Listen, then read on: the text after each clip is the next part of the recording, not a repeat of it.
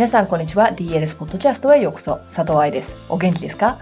？DS ポッドキャストはプロの現場から健康なダンス生活を応援する情報サイトダンサーズライフスポート .com のブログ音声バージョンプラスポッドキャストだけの裏話などを毎週金曜日にお送りしています。先週までのポッドキャストは来日セミナー前に録音していたものなんですが今日から随時レコーディングスタイルに戻っていきます。皆さんにお話ししたいことがたくさんあるから、今週のポッドキャストはおしゃべりポッドキャスト、つまりブログ過去記事ピックアップではなく、ポッドキャストオリジナルにさせていただきます。まずはセミナーでお会いした皆さんありがとうございました。すごく楽しい時間を過ごすことができました。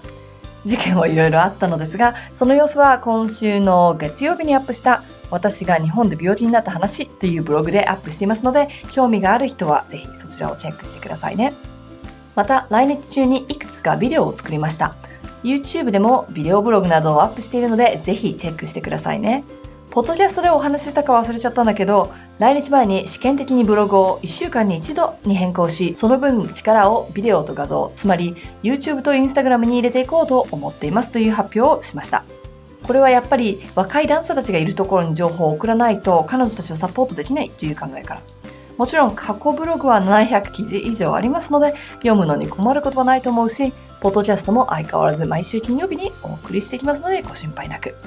セミナー中、フィードバックシートに、ポッドキャストを週に2回に増やしてくださいという声があったんですが、何回か行ったポッドキャストリスナーさんへのアンケートやメールでそういう声は少ないので、今のところ週1回ペースは変えずにお送りしたいと思っています。ポッドキャストで Facebook ライブの音声をお送りしたいとちょっと変わったことをやったりしていますが、リクエストやフィードバックがあったら、hello.dancerslifesupport.com にご連絡ください。こういうのを増やしてほしいだとか、Facebook ライブはそっちで見るから音声はいらないだとか、さすがに一人だけの意見だったら無理だけど、ある程度声が集まったら、週に2回、ポッドキャストを送るなども対応していくように頑張りますので、ぜひ教えてくださいね。今回のインスタと YouTube の判断も多くのお母さんや先生たちから生徒もしくは娘さんにシェアしやすくなったとか、インスタは親子揃ってフォローしてますだとか、ビデオの方が分かりやすいですなんていう声を結構頻繁にもらっていたので、そういうことにしました。皆さんの意見に沿って DLS の形を変えていきたいと思っているので、よろしくお願いいたします。さて、来日中にあった大きな話題といったら、ターンアウトできてますかの本ですよね。5月1日、このポッドキャストが出るのが5月18日だから、半月前の話になってしまいますが、1日から先行予約が始まりました。その初日から今までのところ Amazon ベストセラー1位になっております。どうもありがとうございます。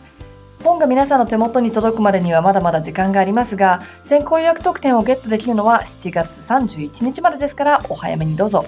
ポッドキャストリスナーさんだったら喜んでもらえるかななんて思ってるけれど、特典の一つとして本の部分的音声ファイルをダウンロードできるようにもしてますよ。バレエの立ち方できてますか？ブックでもそうだけど、第1章と第2章はかなり文章が多いですよね。3章はエクササイズで、その部分は動画でカバーしてますけれど、解剖学に慣れていない人は多分読むの大変なんじゃないかなと思いました。もちろん今回も第3章のエクササイズの部分は全て動画にしてありますよ。でもそれにプラスして音声ファイルも作っているので移動中にも一緒に勉強しちゃいましょう。ポッドキャストは海外にいる日本人の子たちも聞いてくれているようで、家族の中では日本語で話しているから、聞く分には問題はないんだけど、日本語の文章を読むのが苦手という子たちが楽しみにしてくれているという話をよく聞きます。なので、この音声ファイルが手元に届いたら、そういう子たちもターンアウトの本使いやすくなるかななんて思ってます。ポッドキャストとは違ってゆっくりわかりやすく読むように頑張りますので、そちらも楽しみにしておいてください。ポッドキャストエピソード196でもターナート本はこうやって作られているというブログでもお話ししましたが、先行予約は Amazon でしかやっていません。そして Amazon で申し込んだら自動的に特典が手に入るのではなく、その後、注文番号をメールで book.balletstance.com book, b-o-o-k, at balletstance, b-a-l-l-e-t-s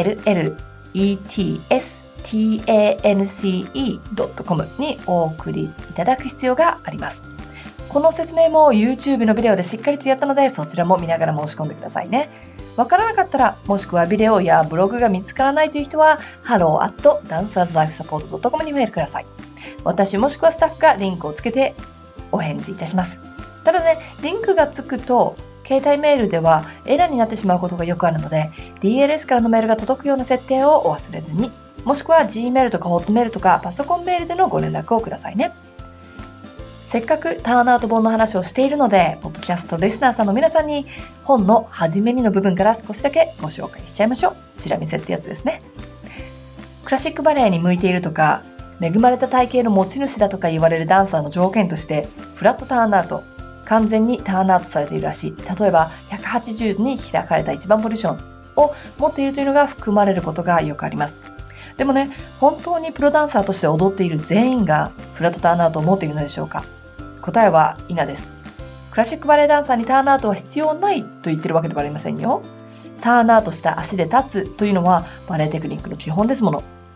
ただ、あなたがどこまで開くことができるかという形だけにとらわれているとしたなら、それは舞台で輝く妨げになっている可能性もあります。そしてダンサーに必要なターンアウトというものは生まれ持ったものというよりもトレーニングで鍛え育てることのできる動きなのです。つまり誰だって正しい知識とトレーニング法を知っていれば今現在のターンアウトよりも改善できちゃうんです。実際に私の見てきたダンサーのほとんどは自分の持っている最大限のターンアウトを使えない。そして踊っている最中にホールドできない。つまり筋力不足なだけなのに私はバレエに向いてないんだ。私の股関節は開かない構造なんだって悩んでます。そして実際にここまでできるんだよと見せてあげると本人はもちろん先生方もびっくりするほどターンアウトができるのです。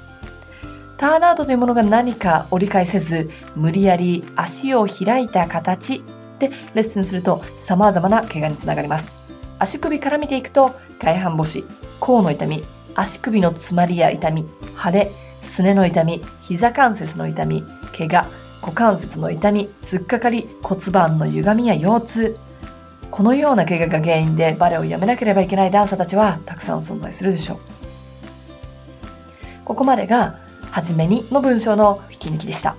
実際に今回の来日セミナーでは、名古屋と東京で行われたダンサーのためのボディコンディショニングセミナーにて、ターンアウトのクラスもありました。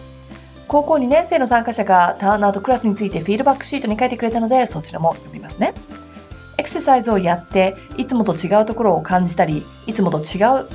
いつも感じようと必死に意識しているところを感じました。いかに自分が筋肉を使わずにアンデオールしようとしていたのかと思いました。エクササイズをしてターンアウトができて驚いたし、それと同時に意識していないのに膝も伸びて膝のお皿も上がっていました。でも、フロアエクササイズやターンアウトエクササイズの前にもっと立ち方を直さなきゃいけないとも思いました。彼女は DLS ブログを読んでセミナーを見つけてくれたそうです。高校2年生、将来や進学などにも悩む時期にエクササイズで体のポテンシャルが変わると理解してくれたことが嬉しいなと私は思ってます。皆さんの手元にターナーと本が届くのは夏になりますが、その前にバレエの立ち方ブックを引っ張り出してきて練習してくださいね。だってね、ターンアウトって立って行う動きなんですよ。当たり前でしょ床でどれだけできてても踊っている時、つまり立ってる時にできないと意味がありません。だからターンアウト本を先行予約して無料で特典ゲットしちゃって、そして8月までの間に立ち方を極めておきましょう。そうすれば2018年に今まで以上に踊れる体を手に入れられているはずです。ということで、今週のポッドキャスト、ちょっと長くなってしまったおしゃべりポッドキャストでしたが、ここまでにします。来週からはまた普通に過去記事のピックアップをしていきたいと思います。私の中での5月のポッドキャストテーマは持久力なので、そちらについての記事をピックアップしていきます。では、また来週、ポッドキャストでお会いしましょう。ハッピーナッシング、佐藤愛でした。